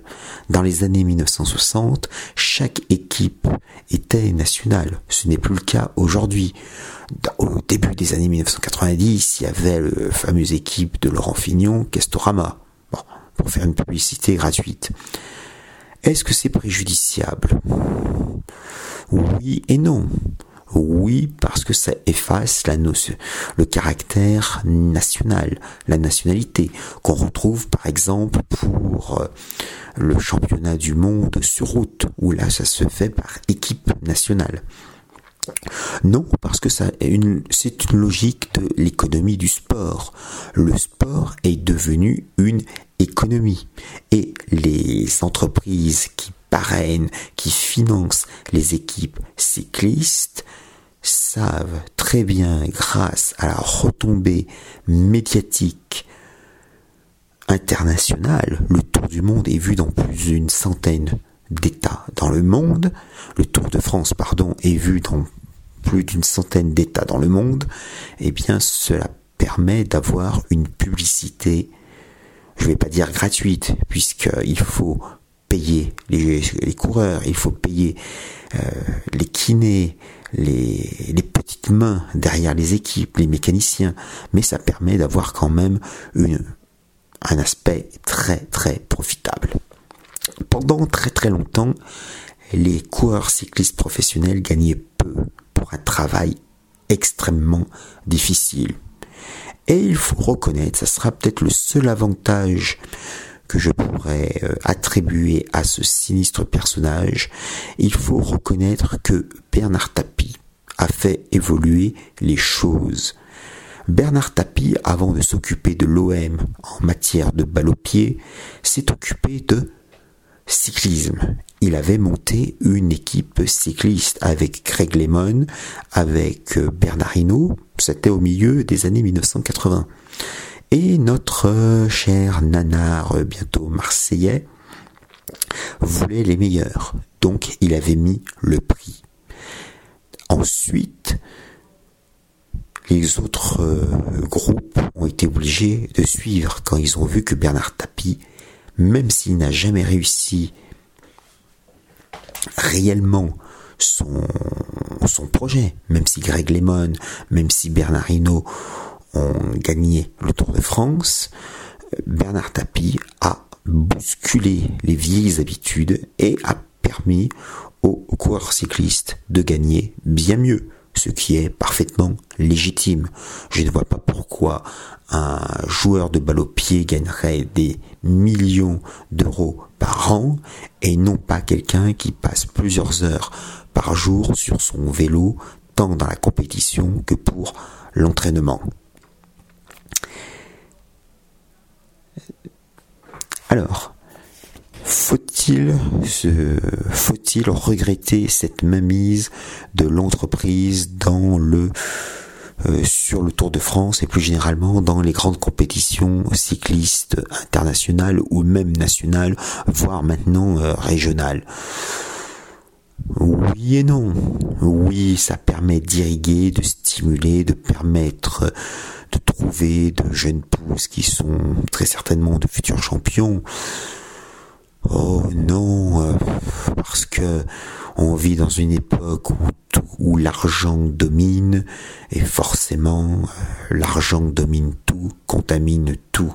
Bon alors, euh, ce n'est pas, on va pas ici s'offusquer que le Tour de France soit une immense caravane publicitaire avec des sportifs qui font le spectacle c'est dans l'ordre des choses, c'est dans le cadre de la euh, liquidité, liquidification du monde, du monde liquide selon Sigmund Baumann.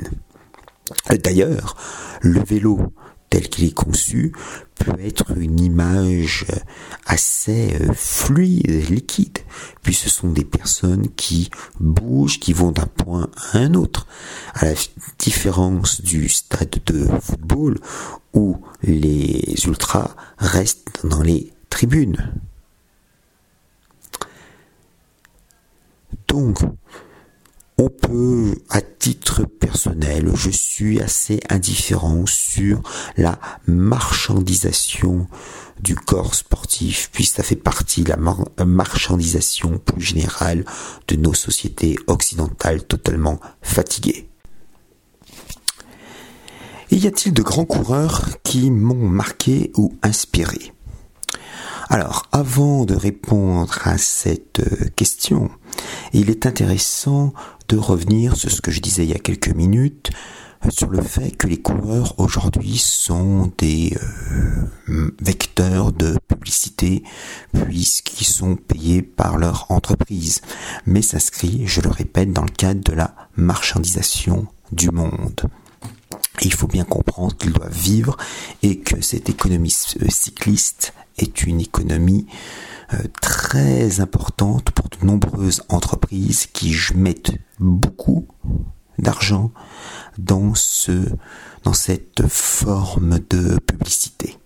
Alors, les grands coureurs, bien sûr, il y a Jacques Anquetil, il y a Eddie Merckx, le cannibale. On l'appelait ainsi parce qu'il avait l'habitude de vouloir gagner toutes les étapes, y compris quand il était sûr de gagner, de remporter le Tour de France. Miguel Indurain, euh, Claudio Capucci, un grand, grimpeur des années 90, début des années 2000. Chez les Français, Bernard Hinault, Laurent Fignon. Euh, alors aujourd'hui, disons que à Philippe a des qualités, même si cette année il ne peut pas euh, courir. Nonobstant le fait que Romain Bardet ait signé une pétition pendant l'entre-deux tours de la présidentielle contre Marine Le Pen, on se demande bien pourquoi. il a des qualités. Mais disons que les euh, coureurs cyclistes m'ont peu inspiré. Je salue leur performance sportive, leur qualité euh, morale très souvent, puisque certains étaient à l'origine des porteurs d'eau, c'est-à-dire ils portent des bidons pour toute leur équipe. Disons qu'ils m'ont pas inspiré un enthousiasme extraordinaire. Je les respecte bien entendu, ce sont de grands champions, mais je n'avais quand je faisais du vélo, je me m'imaginais pas à leur place. N'oublions jamais que le cyclisme professionnel est un sport d'équipe. Certes, on est tout seul, mais on a une équipe autour de soi et il faut jouer avec de la tactique et de la stratégie. Il y a un point que l'ami Larive me demande, c'est euh, que dois-je penser de la, de la délocalisation de plus en plus fréquente des étapes à l'étranger? Alors, l'actuel Tour de France 2022 voit ses trois premières étapes au Danemark. C'est la première fois que le Tour de France va aussi haut dans le nord de l'Europe. C'est assez fréquent maintenant qu'il y ait des étapes euh, à l'étranger. Je rappelle qu'en 1992, au moment de la campagne sur le référendum de Maastricht, du traité de Maastricht qui allait avoir lieu fin septembre 1992, pour célébrer l'Union européenne, eh bien, euh, je crois que 6 à 7 États ont été visités par le Tour de France qui se faisait surtout à l'étranger. Il faut savoir qu'à l'époque, le président de la commission pseudo-européenne, le dénommé Jacques Delors, était un grand fan de cyclisme. Bon, ça c'est une de ses rares qualités. Comme quoi, sur Radio Méridien Zéro, on fait quand même un petit peu, on reconnaît quand même les atouts ou bien les qualités de Jacques Delors et de Bernard Tapie, Bigre. Et non, vous ne rêvez pas. Eh bien, Jacques Delors avait euh, mis l'argent de l'Union européenne, qui n'était pas encore l'Union européenne, la communauté économique européenne, soyons précis, pour soutenir les équipes euh, cyclistes.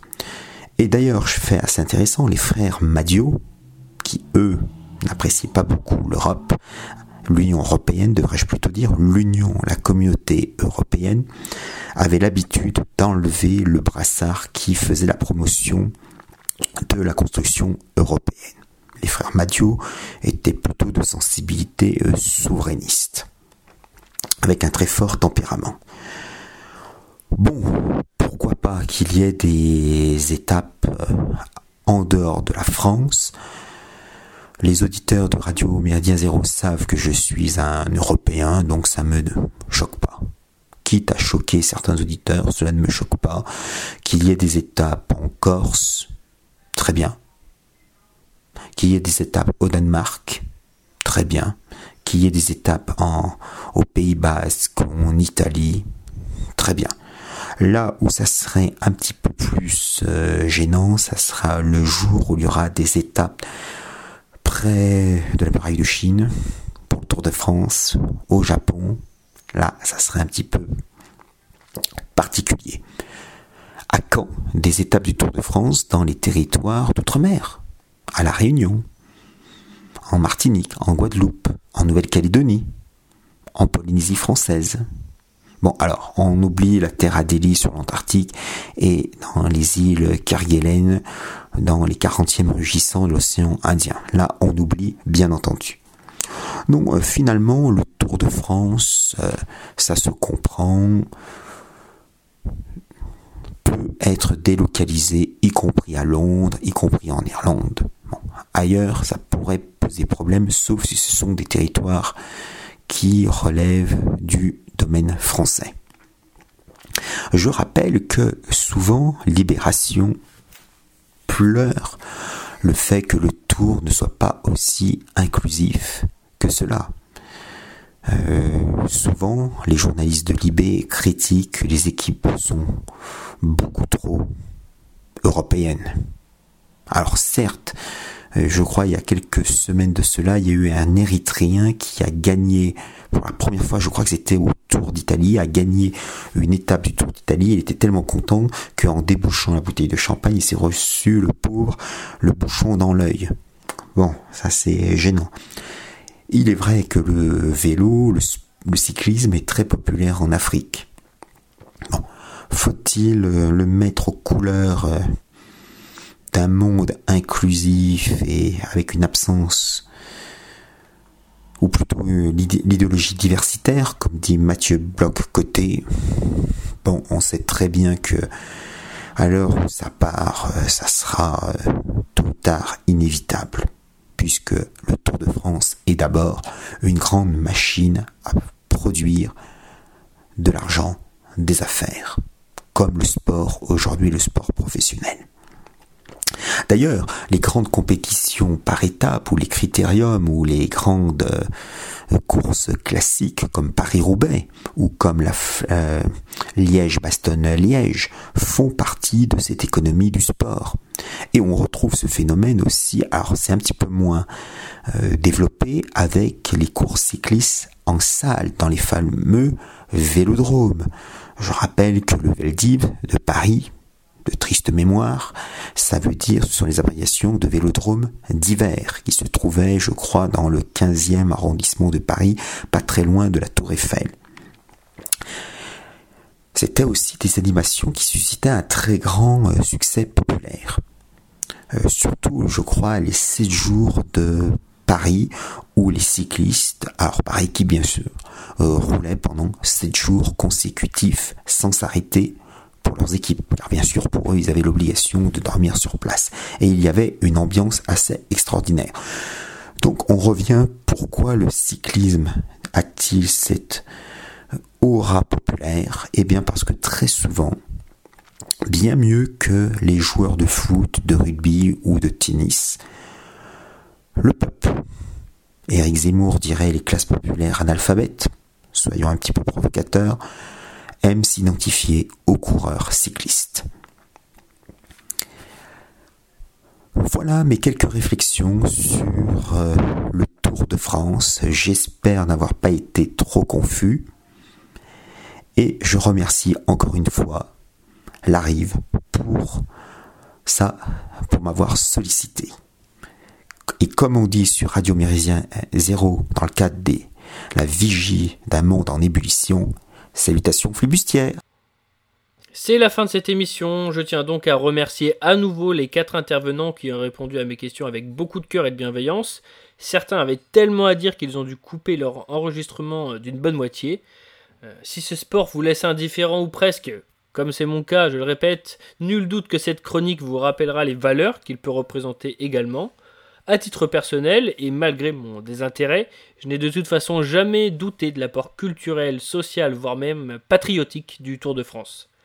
On termine en musique avec un morceau que j'ai déjà diffusé par le passé mais qui correspond au thème du jour.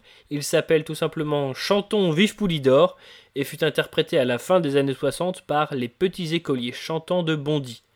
Une époque où Bondy était encore la France. Merci d'avoir écouté les chroniques de la rive sur Méridien Zéro.